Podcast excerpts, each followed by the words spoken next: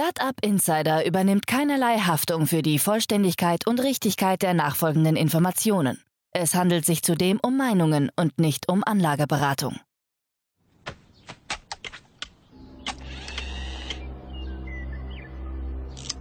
To infinity and beyond!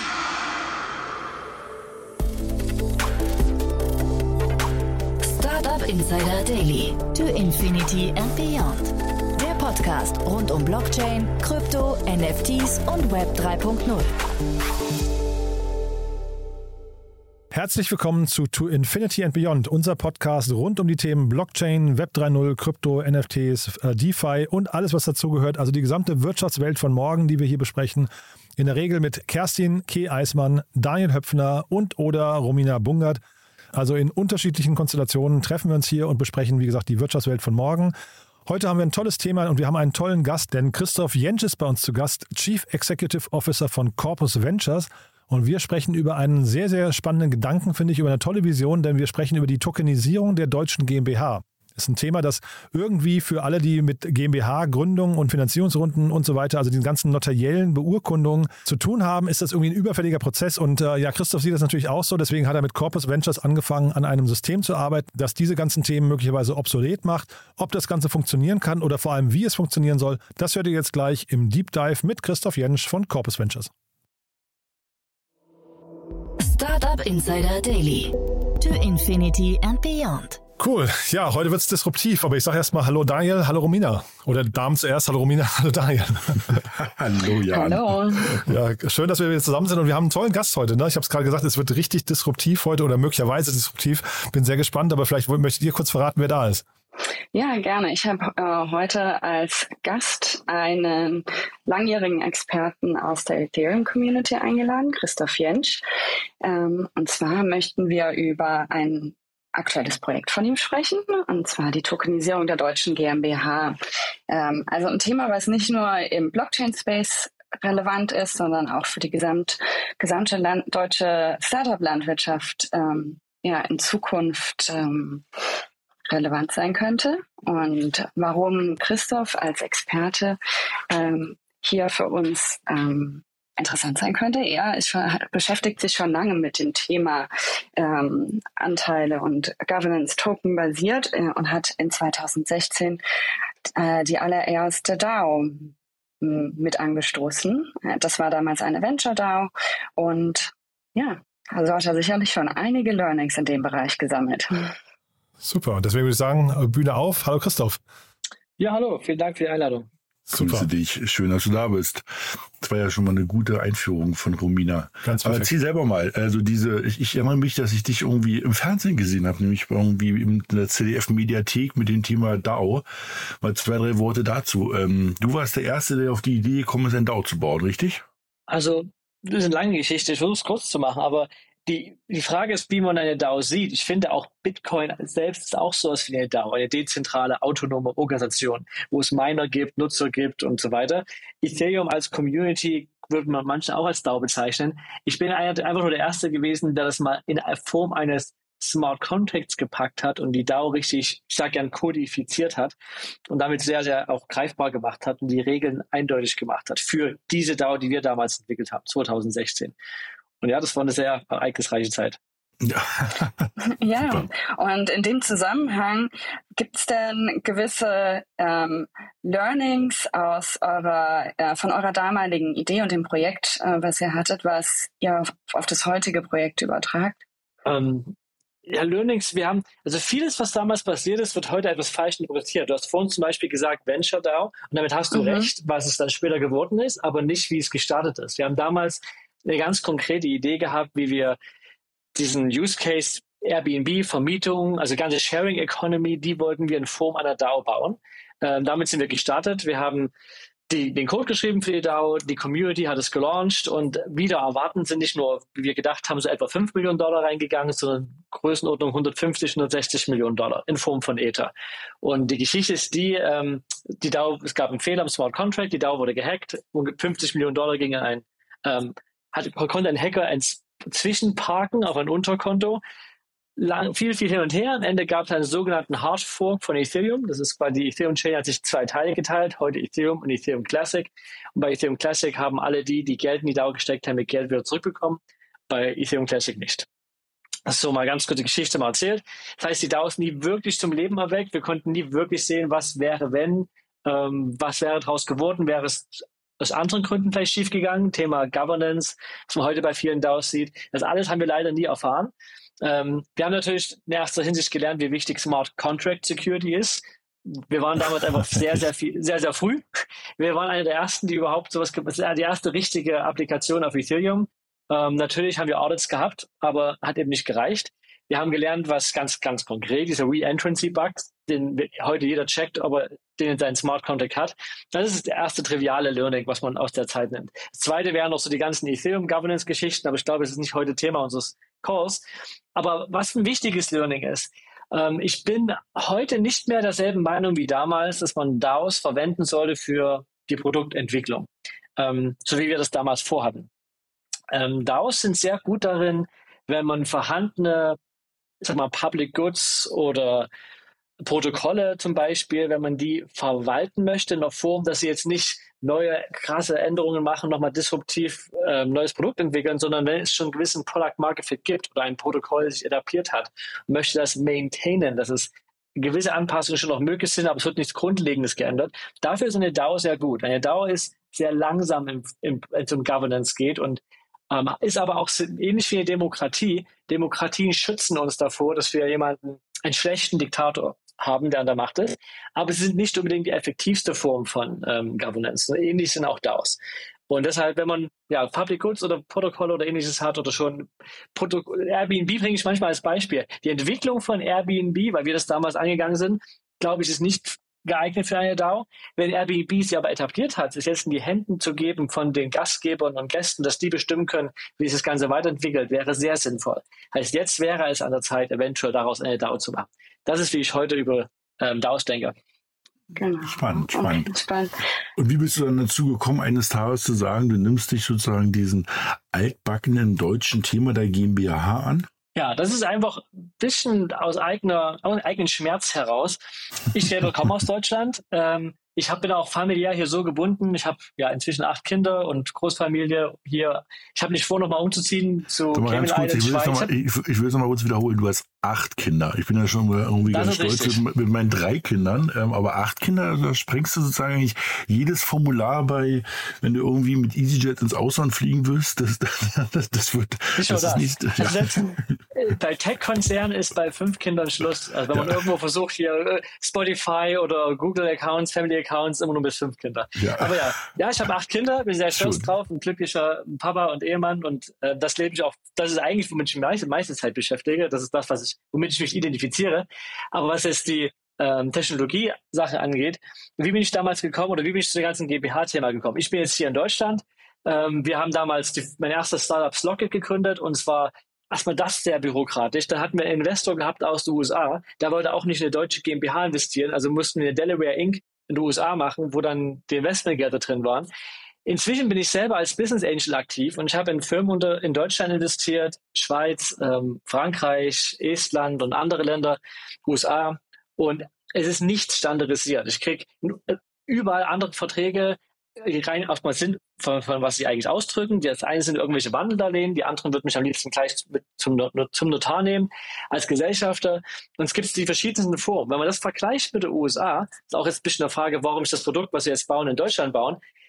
Ähm, in den USA nutzen die meisten eine Delaware Inc. als Rechtsform. Dann gibt es solche Tools wie AngelList oder Carta fürs Cap Table Management. Und es funktioniert recht gut. Gibt auch viel Luft nach oben, aber alle nutzen denselben Bundle-Darlehen oder y, vom Y Combinator, den Convertible Note. Und man hat ein bisschen Standard geschaffen. Nicht, dass ich den Standard sehr, sehr gut finde. Ich, da gibt es viel Luft nach oben, aber es funktioniert ganz okay. Wenn wir jetzt in Europa sind, gibt es das überhaupt nicht, weil jedes Land andere Regeln hat, andere Rechtsformen hat, andere Präferenzen von den Startup-Gründern, wie sie ähm, Kapital aufnehmen. Und das macht es für Business Angels extrem schwer, weil man müsste eigentlich jedes Mal einen Anwalt ranholen. Wenn man jetzt Beträge irgendwie 10, 20, 30 oder 50, 100.000 investiert, dann möchte man nicht eben 15 oder 20.000 für einen Anwalt bezahlen. Das macht einfach keinen Sinn. Das stimmt, und ja. Das ist ein, einfach ein Problem. Und dann auch weiter damals, wo wir Slogget gemacht haben, kommen manchmal Familien, Freunde zu mir und meinten, könnte ich nicht mal bei euch ein bisschen was investieren? Wenn man dann fragt, bei welcher Höhe hast du denn so gedacht? 5.000 bis 10.000 Euro. Ich so, ah, 5.000 bis 10.000 Euro der Aufwand, ähm, die Verträge oder sogar eigentlich beim Notar, wenn man es richtig macht, dann das lohnt sich einfach nicht. Das heißt, diese ganzen, in Anführungsstrichen, kleineren Beträge fallen eigentlich alle flach. Und das ist eigentlich sehr, sehr schade. Und dann, wenn man dann aus der Welt von Blockchain Ethereum kommt und wenn man gesehen hat, wie die DAO und auch später die ICOs, wobei die meisten ICOs, ja, wir wissen, die waren viel, viel, viele Scams, viele Betrüger, aber rein der, äh, der Vorgang, wie investiert wurde, der war so schön einfach. Man hat einfach nur irgendwohin Ether oder USDC oder eine andere äh, Kryptowährung geschickt, hat dann seinen Token zurückbekommen, den man selber in sein Wallet gehalten hat und das war's. Heißt, diese Einfachkeit des Investierens von Kleinstbeträgen ein, zwei Euro, je nach Gaskosten, vielleicht von mir aus 10 Euro oder 100 Euro, ähm, hat sich das schon gelohnt. Das war so einfach und schlicht. Und das habe ich versucht zu übertragen in diese klassische deutsche GmbH-Welt, weil ja die meisten deutschen Startups letztendlich GmbHs oder UGs sind und keine AGs. Ja. Wie kann man diese Art des Fundraisings und dieser, was wir gelernt haben, was so schön funktioniert hat in den DAO-Zeiten oder ICOs und anderen Zeiten, wie kann man das auf GmbHs übertragen? Das war so der, der Schmerz und da muss doch eine Lösung da sein und das ist das, was wir versucht haben oder, oder, oder erfolgreich gelöst haben. Extrem spannend. Du hast es, glaube ich, an anderer Stelle auch schon mal als Programmable Equity bezeichnet. Genau. Das finde ich als äh, Begriff so im, Das ist die größere Vision. Das ist die viel größere Vision. ja. ja. Das ist eines genau, ist nur leichtes Investieren und das andere ist programmierbares Equity. Damit kann man noch viel, viel mehr machen. Web 3, DeFi, da ist noch ja, extrem spannend. Und äh, vielleicht kannst du in dem Zusammenhang auch nochmal erklären, du hast es ja eben schon kurz erwähnt. Es gibt ja schon erste Lösungen zu digitalisiertem Cap-Table-Management. Und was glaubst du, ist für ein Startup der Vorteil vom tokenbasierten Cap-Table-Management in der Essenz? Richtig. Und hier unterscheiden wir uns auch stark. Ich versuche es immer zu betonen, man kann, also was machen die meisten? Die haben ein, ihr Cap-Table in irgendeiner Form, Handelsregister plus ein paar Convertible Notes oder Wandeldarlehen. Und da gibt es eine Excel-Tabelle, wo man versucht, das alles gut reinzuschreiben. Beim Wandeldarlehen, was sind die Zinsen, wann ist das Fälligkeitsdatum, was ist mein aktuelles Cap-Table, habe ich noch irgendwelche Optionen ausgegeben. Und statt einer Excel-Sheet kann man jetzt eine schöne Web-App nutzen oder was anderes. Und das ist das, was es schon gibt. Es gibt schon ein paar, eine Handvoll Startups, vor allem in den USA, aber auch ein paar in Europa, die dir das schön visualisieren, anzeigen, auch simulieren, was wäre, wenn du jetzt ein neues Wandeldarlehen aufmachst, so Optionen ausgibst und, und oder normale Finanzierungsrunde machst. Das ist schon nett, das Ganze etwas besser zu visualisieren und etwas zu digitalisieren. Aber es fest noch nicht am Kern an. Und das ist jetzt der große Unterschied zu dem, was wir machen. Wir sind nicht ein einfaches Cap-Table-Visualisierungstool. Da gibt's bessere. Das ist auch nicht unsere Absicht, dort ähm, das alles reinzunehmen. Unser Gedanke ist vielmehr, ähm, ich sage mal Investment as it's supposed to be. Wenn ich genauso denke, wie ich damals bei der DAO oder auch bei ICOs gedacht habe, wie kann ich das auf GmbHs ummünzen? Wie kann ich ein einfaches Konstrukt schaffen? Und ich finde zum Beispiel, dass die Wandeldarlehen, jetzt gehen wir schon ein bisschen ins Detail, sind eigentlich als Konstrukt sehr schlecht. Die sind eigentlich nur so ein Hilfskonstrukt. Ich will gar keinen Kredit geben, ein, kein Darlehen mit Zins und Fälligkeitsdatum. Ich will eigentlich investieren in die Firma. Und meine Investment steigt oder fällt an Wert, je nachdem, wie die Firma ähm, performt. Und das machen Wandeldarlehen nicht. Wandeldarlehen sind Zinsen mit Fälligkeitsdatum. Wenn die Firma einen Wert verliert, dann hat der Investor Glück und der Founder hat Pech, weil der Investor bekommt einfach nur mehr Anteile, wenn er später wandelt, wenn die Bewertung niedriger ist als am Anfang als Cap ausgemacht. Und der Gründer muss noch viel mehr rausgeben. Dann kommt es dazu, wenn man viele Wandeldarlehen rausgibt, äh, die ja das, das Unbürokratischste sind, wie man aktuell Seed Investments aufnimmt, dass die einander nicht verwässern. Ähm, was aber eigentlich normal natürlich sein sollte. Je später man reinkommt, dann verwässert man einfach die, die vorher kamen und man hat dann seine eigenen Konditionen. Das, das finanztechnisch saubere, im Englischen sagt man priced round, das ist einfach nur eine Runde, wo ein Anteil einen ganz konkreten Preis hat und der wird verkauft. Das ist aber in Deutschland aktuell nur beim Notar möglich. Und wie können wir diese saubere Variante tun, plus ohne diese ganze Bürokratie. Und jetzt kommt die Tokenisierung ins Spiel. Und Tokenisierung ist einmal klar, es ist digital, aber das ist nur eine Randsache.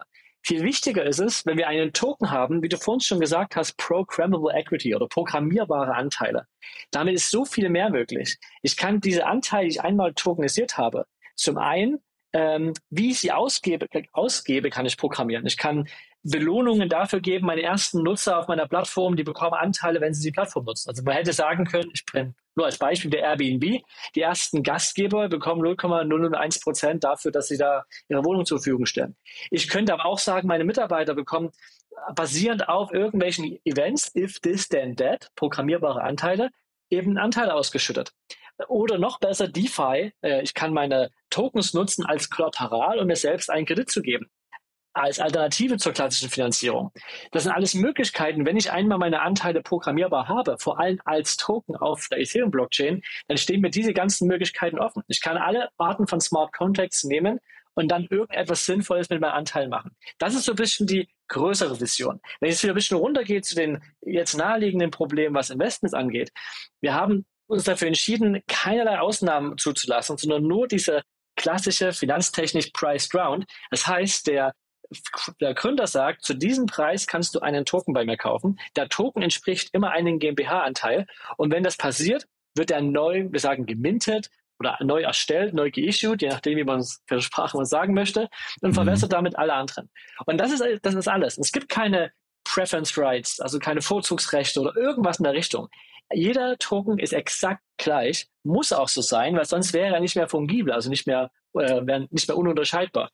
Und das heißt, wir sind wieder zurück bei einem ganz, ganz einfachen Finanzierungsmodell, wo immer nur ein Token ist gleich ein GmbH-Anteil. Ich kann ihn von der Firma, ich kann als Firma ihn ausgeben zu dem Preis, den ich für richtig halte. Daraus kann man sich immer ganz leicht eine Bewertung der Firma berechnen. Immer Anzahl der Token mal Preis ist Bewertung. Und man ist wieder zu dieser schönen Einfachheit. Ich kann das nutzen für Mitarbeiterbeteiligung, Family and Friends Rounds oder eben Seed oder Serie A Investments, kein Problem. Aber wie, wie kommt ihr denn jetzt, also das, ich glaube, den, den, den kann man so als, sagen wir so, kryptoaffiner Mensch noch gut folgen. Aber wenn man jetzt sozusagen ähm, die, ich nenne es mal alte Welt, ne, Anwälte, Notare, mhm. äh, irgendwie sozusagen betrachtet, wie kommt, wie bringt ihr denn die alte und die neue Welt zusammen? Also da, da fehlt ja was dazwischen ja. bisher, ne? Also irgendwie bisher gibt es sozusagen 25.000 GmbH-Anteile. So startet die typische GmbH, Startup GmbH. Und du sagst jetzt Token. Okay, da fehlt ja was was in dem Satz. Also hilf mir mal kurz. Richtig. Die Brücke, ja, die Brücke habe ich jetzt noch nicht benannt. Also ja, als GmbH startet man mit 25.000 Euro Startkapital, hat deshalb 25.000 Anteile. Und man kann es übrigens auch als UG machen, eben mit ganz, ganz, ganz kleinen Startkapital 1 Euro. Also auch möglich. Jetzt mache ich Folgendes. Ähm, ich gebe einen, ein Genussrecht aus, heißt das, wo ich einfach sage, wer diesen Token hat, den ich neu erstelle, technisch gesehen ein ERC20 Token auf Ethereum, die, mit den Token in Verbindung steht das Genussrecht, einmal am Gewinn beteiligt zu werden, an den Liquidationserlösen beteiligt zu sein und das Allerwichtigste, das Wandlungsrecht, jederzeit diesen Token wieder umwandeln zu dürfen in einen GmbH-Anteil. Das Recht gibt mir die GmbH. Das bedeutet, wenn ich das machen möchte, gehe ich zur GmbH, sage, ich habe zehn Tokens. Jetzt bitte mal, ähm, lasst uns beim Notar ähm, reden. Ich überweise euch diese Tokens zurück an eure äh, Wallet von eurer Firma. Dafür seid ihr verpflichtet, mir zehn neue Anteile auszugeben, direkt beim Notar, dass ich Gesellschafter werde, im Handelsregister. Und dazu ist die GmbH verpflichtet. Das ist letztendlich, was der Token macht. Und rechtlich, wie wir das umgesetzt haben, gibt es jetzt, wie es eigentlich sein soll, dazu komme ich gleich, und noch eine Hilfskrücke, die wir aktuell noch verwenden müssen. Die Hilfskrücke ist das ganz klassische Investmentvertrag. Es gibt einen Vertrag zwischen Investor und Firma, da wird die geregelt, wie viele Tokens er kauft. Die Tokens eben Gewinnbeteiligung, Liquidationserlös und Wandelsrecht und die kaufen die zum bestimmten Preis. Jetzt kann der Investor sagen, ich verkaufe die weiter, habe auch wieder einen Vertrag ähm, mit einem anderen Investor und die Tokens repräsentieren genau dieses Recht.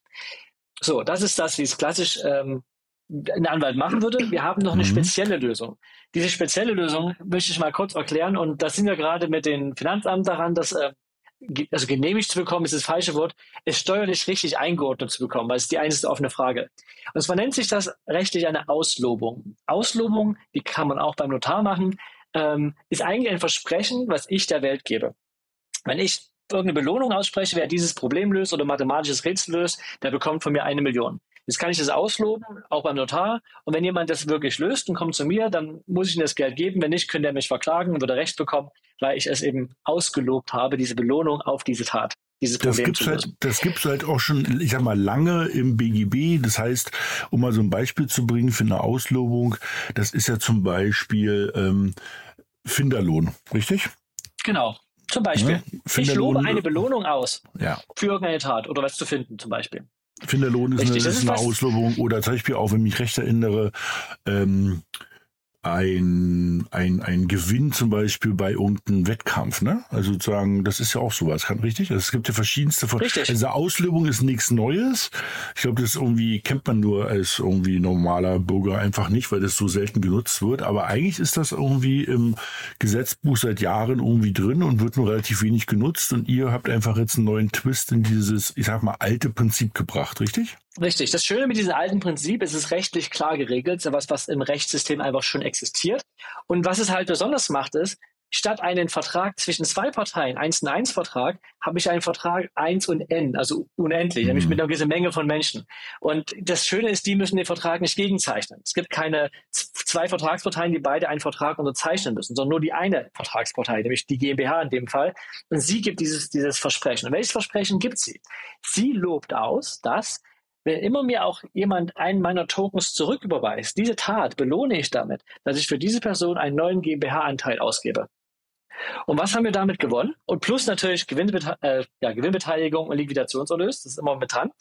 Was habe ich davon gewonnen? Ich brauche keinen Vertrag mehr zwischen GmbH und den Investoren, dass die irgendwas unterzeichnen müssen. Noch besser, es braucht auch keinen zwischen Investor A und B und dann B und C und C und D, wenn die die weiterverkaufen. Weil letztendlich der Token ist frei handelbar und ich belohne nur diese Tat des Zurückbeweisens an die GmbH, damit, dass sie echte Anteile bekommen.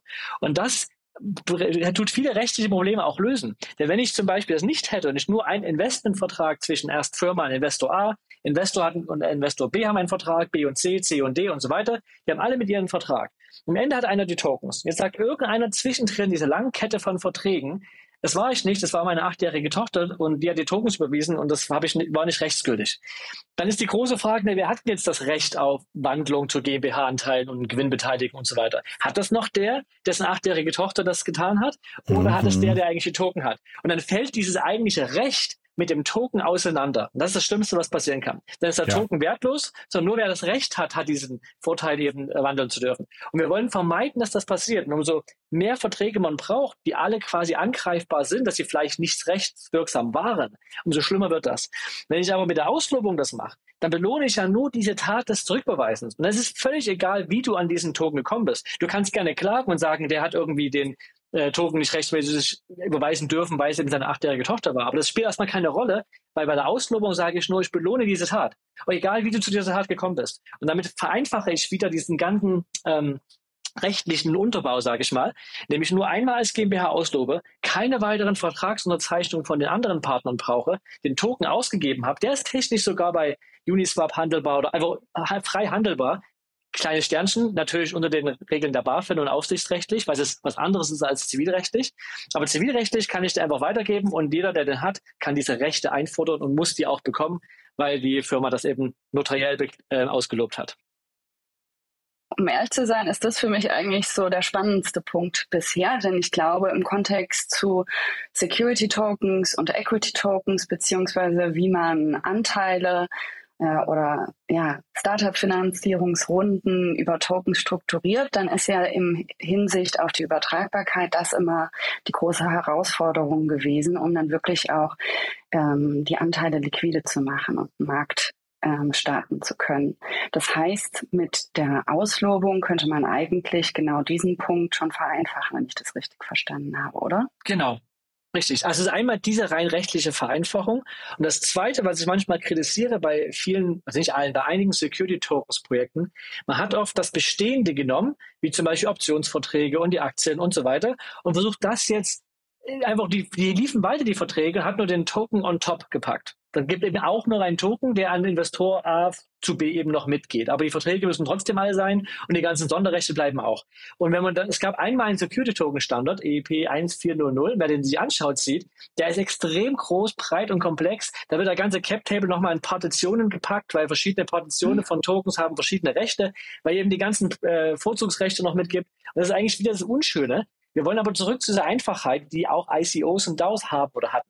Und deshalb gibt es das bei uns eben nicht. Wir folgen auch bewusst nicht diesen Security Token Standard, sondern sagen, es gibt bei uns diesen ganz einfachen ERC20 Token. Das ist ein technischer Term, aber ein ganz einfacher Ethereum Token.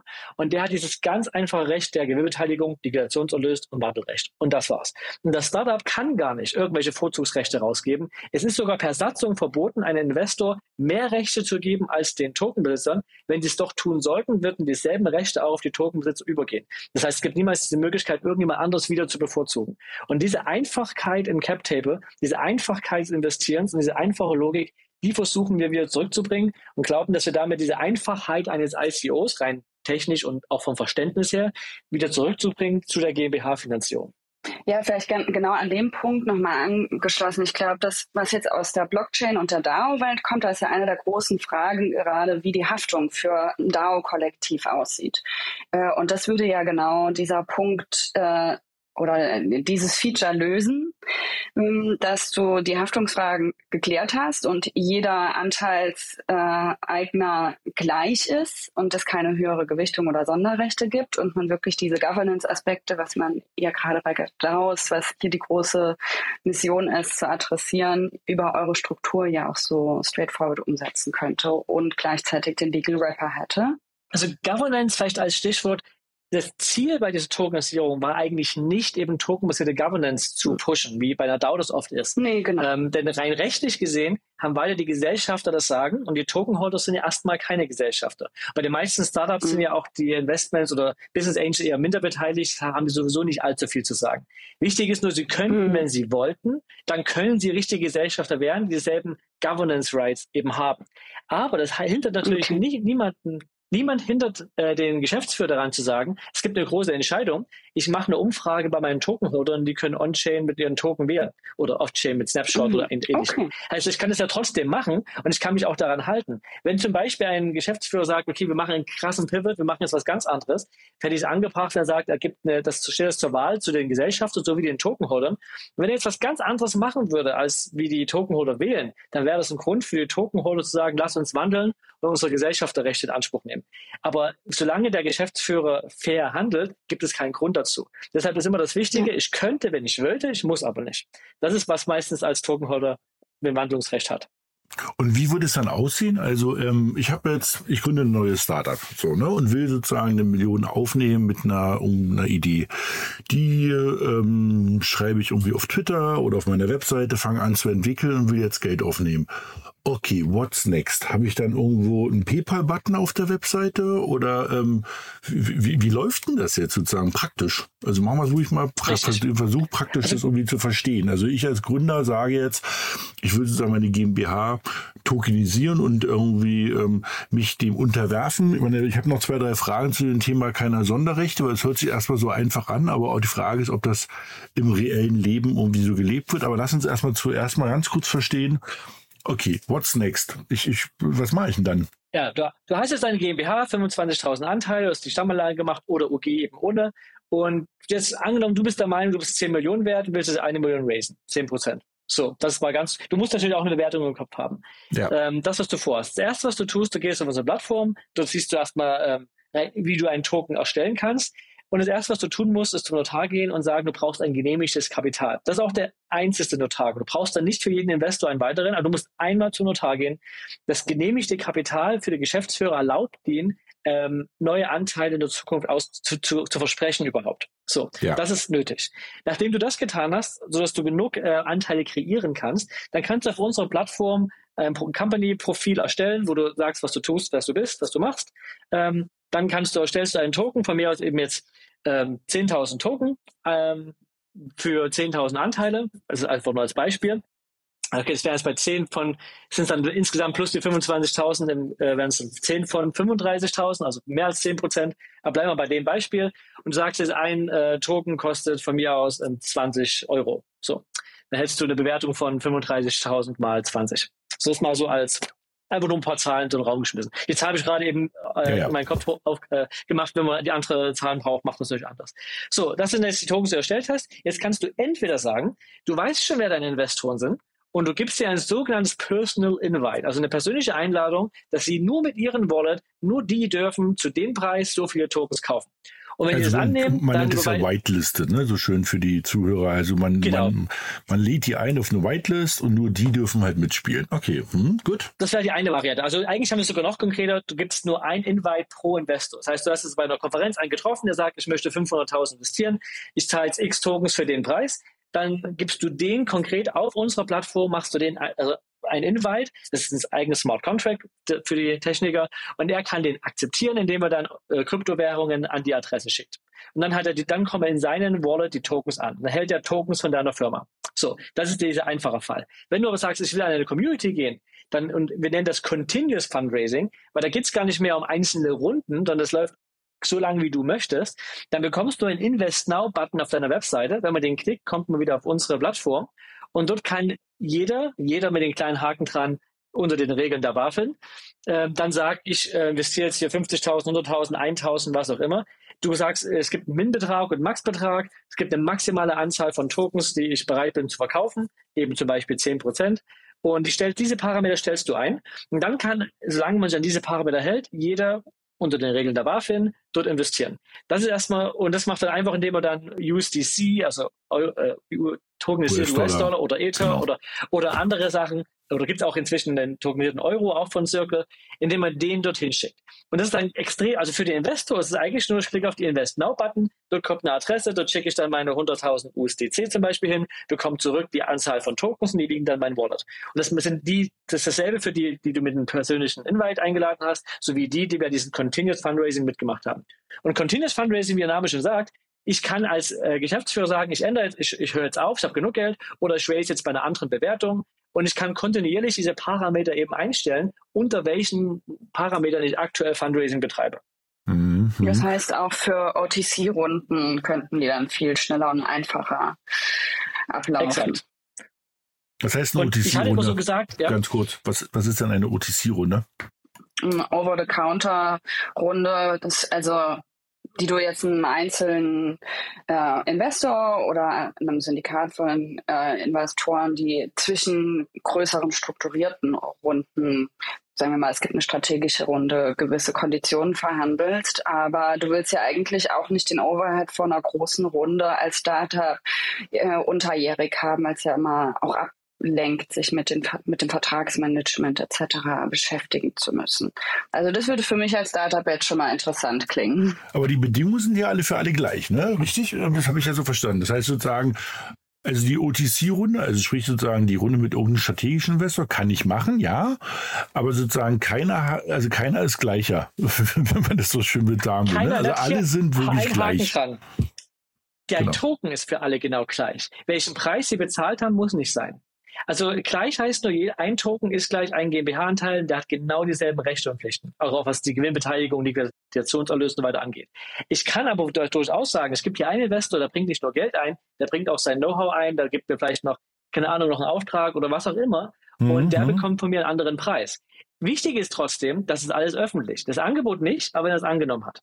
Also das Angebot passiert noch off-chain, also sieht die Welt nicht. Wenn dieser Investor, der kann trotzdem anonym bleiben, das kann einfach nur eine Ethereum-Adresse sein, das Angebot annimmt, sieht aber trotzdem die Welt. Er hat das letzte Mal für diesen Preis Tokens verkauft. Also gleich heißt nicht, alle müssen exakt den gleichen Preis bezahlen. Natürlich alle, die in der Continuous Fundraising Runde machen, die zahlen alle exakt den gleichen Preis. Und die Personal Invites nehmen eine persönliche Einladung des Gründers oder des Geschäftsführers zum bestimmten Preis Tokens zu kaufen. Mhm.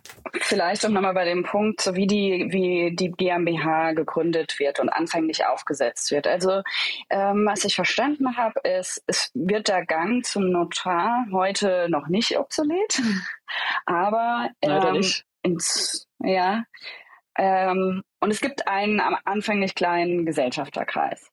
Aber alle anderen müssen eben über äh, über die Genussscheinregelung nicht mehr zum Notar gehen. Da haben wir ja eigentlich schon mal viel eingespart. Was glaubst du denn, wo wir in Deutschland stehen?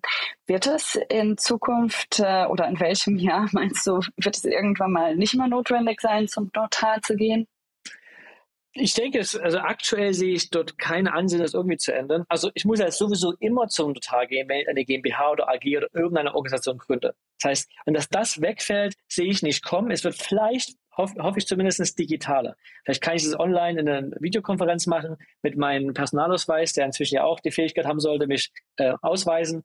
Ähm, das hoffe ich eher, dass es kommt, dass ich es also nur noch online mache. Aber dass ich meine die Frage ist, warum überhaupt brauche ich eine Gesellschaft? Ich, wenn ich eine reine DAO mache, kann ich auch machen. Da habe ich nur keine beschränkte Haftung und ist manchmal das schwierig am Legacy System anzubinden, also Banken und Versicherungen und so weiter. Aber wenn ich sage, okay, ich will jetzt eine beschränkte Haftung haben, dann bietet mir der Staat das an, fordert aber, dass ich es beim Notar registriere und ich kann entweder unsere Lösung bestehende Firmen, die schon beim Notar waren, die Firma existiert schon, die können das trotzdem tun, die müssten eben nur einmal zum Notar gehen für das genehmigte Kapital. Oder wer sagt, ich fange jetzt erst an damit und will gleich die Lösung nutzen, der kann das natürlich in einen Termin gleich vereinen, dass er einmal die Gründung macht und gleich eine Satzung das reinschreibt mit dem genehmigten Kapital, dass der Geschäftsführer diese Anteile ausgeben kann und dann ist er gleich fertig. Also dann verringert man das sogar nochmal um eins mehr. Aber wie gesagt, es geht für bestehende GmbHs genauso gut wie für die, die es neu gründen wollen. Darf ich eine Frage stellen, Christoph? Ähm, nur mal fürs Verständnis. Ähm, ich war jetzt neulich auch beim Notar, ne? Und äh, das war eine relativ lange Session und dann habe ich den Notar mal gefragt, okay, was war denn so seine, seine maximal lange Session, die er mal gemacht hat? Da hat er gesagt, äh, knapp 72 Stunden. Und äh, das, weil, weil dort eben extrem viel verhandelt wird. Jetzt habe ich hier das Gefühl, wird gar nicht verhandelt. Ähm, Täusche ich mich da? Also wird da zwischen Investoren und, und äh, Unternehmen nicht verhandelt? Und wenn das so sein sollte, äh, birgt das nicht die Gefahr, dass dadurch eben bestimmte Investorenklassen auch gar nicht investieren möchten, weil es zu unattraktiv für sie wird? Ja, das ist ein guter Punkt. Also das Einzige, was verhandelt wird, ist der Preis und die Menge. Du kannst sagen, ich möchte so viel, ich möchte einen größeren oder einen kleinen Anteil haben und ich möchte diesen Preis pro Token mhm, zahlen. Genau. Das ist das Einzige, was offen ist. Alles andere ist fix. Das hat Vor- und Nachteile. Die Investoren, die darauf bestehen, Sonderrechte, Optionen und was ich noch eine Zukunft zu haben, ähm, die haben, die haben Pech gehabt, ganz ehrlich gesagt. Beziehungsweise wollen eben nicht investieren. Ähm, aber was bekommen sie dafür? Standardisierung heißt eben, A, ich muss nicht verhandeln, das heißt, ich brauche keine Zeit dafür. B, ich brauche keine Anwälte, die den Vertrag ausarbeiten müssen. Und das Allerwichtigste ist, weil ich nicht verhandelt habe, ist ein Token ein Token, alle haben dieselben Rechte und deshalb ist dieser Token liquide. Was, was die Investoren sonst nie haben, wenn sie in Startups investieren. Sie haben keine liquiden Anteile. Es gibt keinen Markt dafür und es ist eben nicht ein einfach handelbar. Wenn ich aber einen Token habe, wo die alle fungibel sind, also alle ununterscheidbar, alle dieselben Rechte haben, nur deshalb kann ich überhaupt einen Token machen dann kann ich den an äh, irgendwelchen Tauschbörsen on-chain oder off-chain, also zum Beispiel Uniswap bringen und kann den prinzipiell dort handeln. Und mhm. diese Liquidität zu bekommen, das ist ein Vorteil, der ist sehr groß. Und das mhm. ist das, was Investoren, also ich selber als Investor habe lieber einen standardisierten Vertrag, den ich nicht mehr ändern kann, mhm. äh, gerade als Business Angel. Dort macht man sowieso nicht allzu viele Verhandlungen, mhm. äh, aber dafür kriege ich Liquidität. Wenn ich natürlich sage, ich will diese ganzen Verhandlungen, kann ich das trotzdem machen, aber nicht mit Tokens. Ich kann ja trotzdem sagen, ich gehe in die Gesellschaft rein, direkt, also direkt als Gesellschafter bei der, beim Notar, kann ich, also dieser, dieser Weg steht mir offen. Mir ist ein Hint, ja, wenn du aber e-, extra Rechte hast, gehen die auch auf die Tokenholder über. Hm. Wir hatten jetzt gerade bei Volocopter, also jetzt natürlich nicht im Crypto-Space, sondern bei Volocopter ja diesen Fall, dass da die, ähm, die, das Crowdfunding der ersten Runde, die Kleinanleger irgendwie rausgekegelt werden, weil sie halt im Prinzip dann durch Liquidation Preferences und sowas in, der, in den späteren Runden, äh, äh, weiß nicht, überfordert übervorteilt werden oder die Gefahr zumindest ist, dass sie übervorteilt werden und jetzt gibt es da irgendwelche Klagen und so weiter. Siehst du solche, solche Probleme auch, dass dann so die, die ähm, Investoren bei euch der ersten Runde möglicherweise einfach die Verträge nicht genau genug lesen und gar nicht wissen, was sie da unterschreiben? Das, das Problem sehe ich tatsächlich nicht weil eben ähm, wir nicht diese Möglichkeit schaffen, dass später ein Investor reinkommt, der mehr Rechte hat als diese Tokenholder. Mhm. Das ist eigentlich sehr sicher für die, die eben keine tiefe Due Diligence machen, keinen Anwalt haben, sondern eben einfach mal 1000 Euro investieren. Für die ist es gut, es ist eher schlecht für die späteren Großinvestoren, die Serie A, B, C machen und die so ganz viele Sonderrechte geben wollen und dass die quasi die ersten Investoren so ein bisschen rauskicken wollen oder schlechtere oder benachteiligen wollen, die haben ein Problem, weil die können das nicht tun. Weil laut Satzung muss, das ist eine, eine Bedingung, wenn man unsere Plattform nutzt, ist eben eine Satzungsänderung, wo zum einen das genehmigte Kapital reinkommt, aber eben auch der Fakt, dass man keine Sonderrechte über dem hinaus, was die Tokenholder haben, anderen geben darf. Und wenn man es tut, gehen die auch auf die Tokenholder über. Und das ist eigentlich eher schlecht für die ja, großen Investoren, die später reinkommen, aber gut für die Kleinanleger, die eben ohne Anwalt das Ganze machen wollen. Also diese Demokratisierung, die gefällt mir. Ich finde die, die Idee irgendwie ganz, ganz interessant.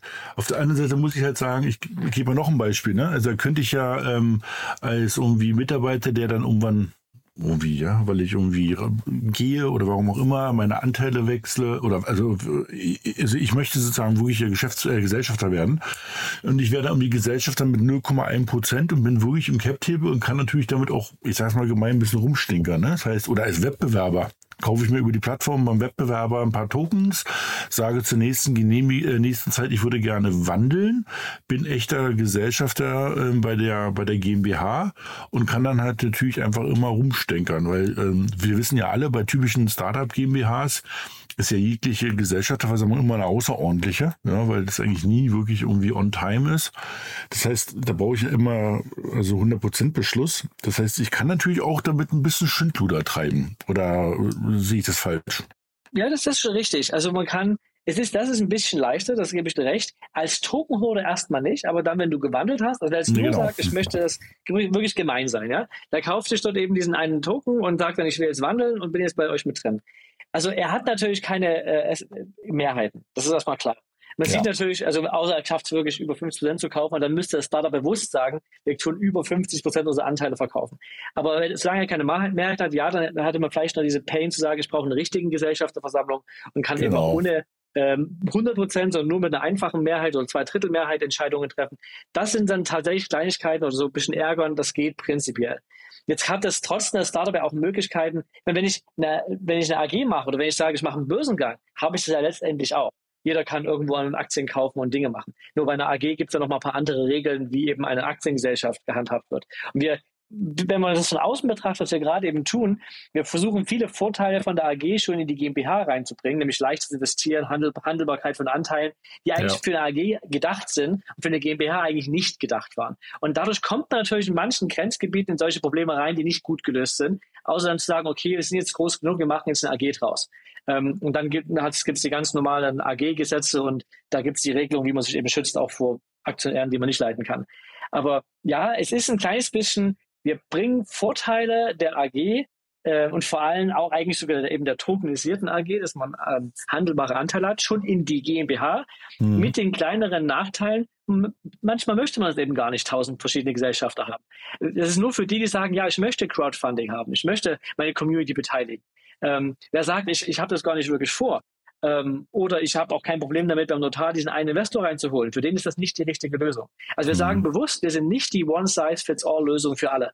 Deshalb, wir sind nicht für die, die besondere Rechte haben oder die irgendwelche Optionen aushandeln wollen. Für die sind wir nicht das richtige, die richtige Plattform. Wir sind für die, die sagen, wir wollen später unsere Community drin haben. Ich möchte extrem einfach und unbürokratisch Family and Friends oder Business Angels reinhaben eben über Token. Ich möchte die Vorteile von Tokens haben, eben Stichwort DeFi und wo man die ja noch alles nutzen kann oder Smart Contracts für Mitarbeiterbeteiligung. Das überwiegt bei mir und ich kann damit leben, dass ich vielleicht auch mal einen Gesellschafter reinkriege, den ich nicht haben möchte.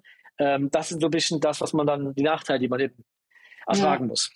Also so auf der Wertebasis würde ich sagen, ist es äh, für viele Blockchain ähm, Gruppierungen oder Kollektive eh schon interessant, weil dieses basisdemokratische ähm, ein ganz wichtiger Grundwert ist, aber auch für tokenized Communities, die ja noch keine Rechtsform haben oder auch keinen Legal Rapper ähm, und oft Probleme haben, ähm, ihren Token oder sich generell zu strukturieren. Ähm, aber wenn ich mir jetzt so die breitere Startup-Landschaft anschaue und auch nochmal Deutschland ähm, als ja, Standort. Ähm, du hast vorhin schon angesprochen, dass sehr viele Startups dann doch noch in Delaware ähm, eine Entity aufsetzen müssen und auch äh, für viele US-Investoren ist immer noch ein, ähm, einer der ja, häufigen Präferenzen ist, dass sie eben nicht in eine deutsche Entity investieren. Was glaubst du denn, aus welcher Nische würden sich die, ja, welche Investoren sich am schnellsten an so eine deutsche tokenisierte GmbH adaptieren würden? Also ich glaube tatsächlich, dass gerade die, die ausländische Investoren reinholen wollen, äh, dass das für die tatsächlich einfacher ist. Ich habe mich damals auch schon manchmal gewundert, die große amerikanische Fonds, die in Tokens investiert haben, die praktisch nur eine Non-Profit-Stiftung irgendwo hatten, der Token stand direkt drin, der hat null Bedeutung, null Wert und weil sie unbedingt wollten, dass es kein Security, sondern Utility-Token ist. Und letztendlich haben die einen Token gekauft, der auf dem Papier schon nichts wert war, der auch logisch oft nichts wert war und der von einer Non-Profit ausgegeben wurde und trotzdem war das für die ein Investment. Ähm, und das heißt aber, ein, so einen Token äh, zu investieren, der tatsächlich Rechte gibt an der GmbH, ist jetzt viel einfacher äh, Verkauf als wie diese anderen Tokens, die es sonst so gibt. Ich noch eine Bemerkung dazu. Ich finde es äußerst problematisch, wenn For-Profit-Firmen wie eben GmbHs oder AGs einen Token ausgeben, der nichts mit ihren eigentlichen Cap-Table zu tun hat. Weil dann gibt es letztendlich zwei Tokens, also einmal die, die Aktie oder eben der Gesellschafter und einen anderen Token. Und der Geschäftsführer hat unheimlich viel Einfluss darüber, wo der eigentliche Wert hingeht. Und als Investor habe ich eine extreme Unsicherheit, wo ich eigentlich investieren soll. Und da gibt es leider sehr viele Beispiele von GmbHs, die Tokens ausgeben, die nichts mit ihrem GmbH-Anteil zu tun haben. Das ist für mich immer eine Red Flag.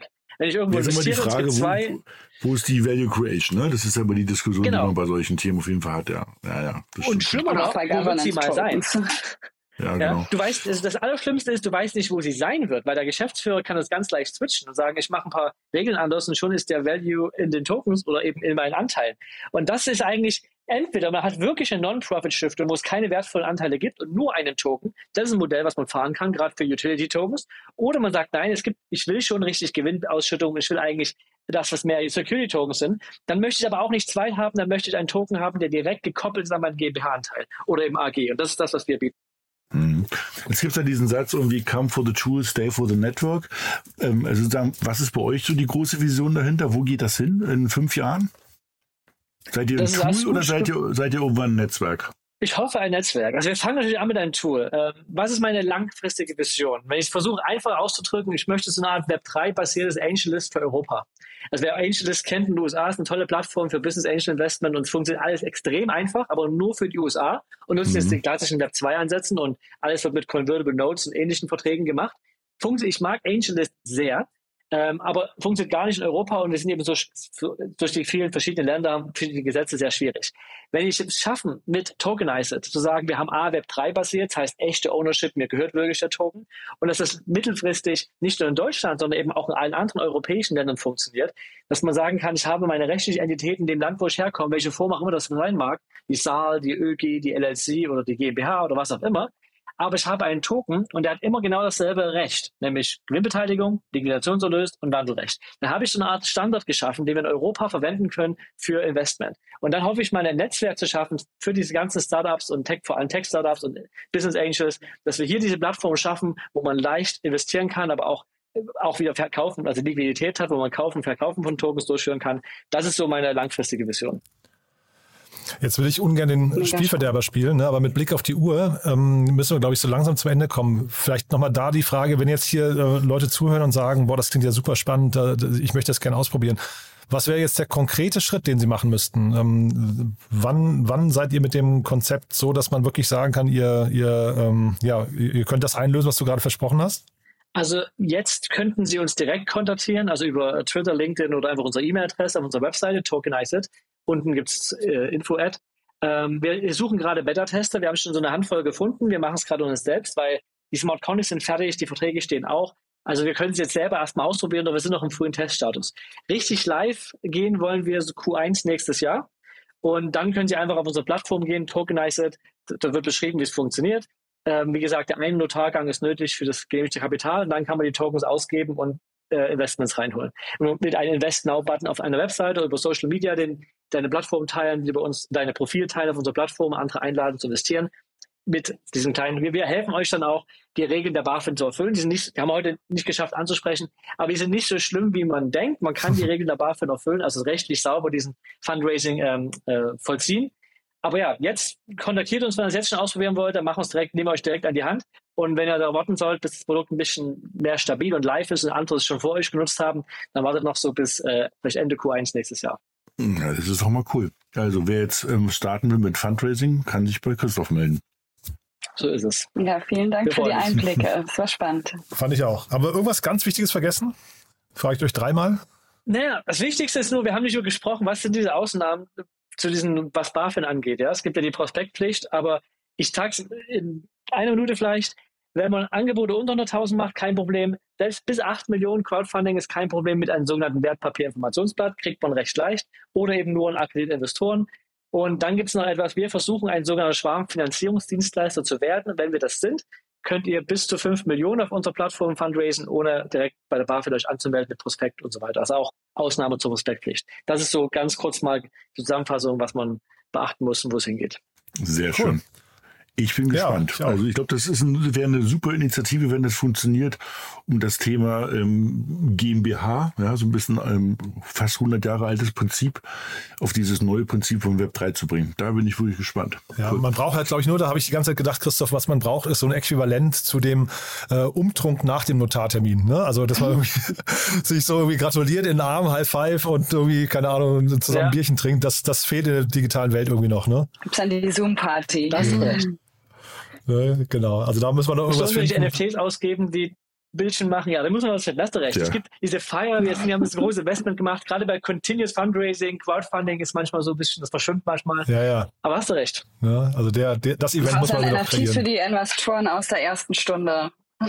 Cool zum Beispiel. Also hat großen Spaß gemacht. Äh, wir bleiben dran und äh, Christoph sagt gerne Bescheid, wenn ihr live seid, dann machen wir vielleicht nochmal kurz das Update, ja? Sehr Super. schön, ja, danke. Genau. Lieben Dank euch allen. Also Christoph, bis, bis zum nächsten Mal. Ciao. Ja, danke, ciao. Tschüss. Startup Insider Daily to Infinity and Beyond. Der Expertendialog mit Daniel Höpfner und Kerstin Eismann rund ums Thema Krypto, Blockchain und Web 3.0. So, das war Christoph Jentsch, CEO von Corpus Ventures. Ein cooles Thema, finde ich. Hat mir großen Spaß gemacht. Bin sehr gespannt, wie es da weitergeht. Ja, und das war To Infinity and Beyond für diese Woche. Vielen Dank an alle fürs Mitmachen und an euch fürs Zuhören. Wie immer die Bitte, empfehlt uns gerne weiter, wenn ihr jemanden kennen solltet, den diese Themen interessieren. Der oder die uns noch nicht kennen, dann freuen wir uns über eure Empfehlung. Und ansonsten vielen Dank fürs Zuhören und euch eine wunderschöne Restwoche und ein schönes Wochenende. Bis dahin, alles Gute. Ciao, ciao.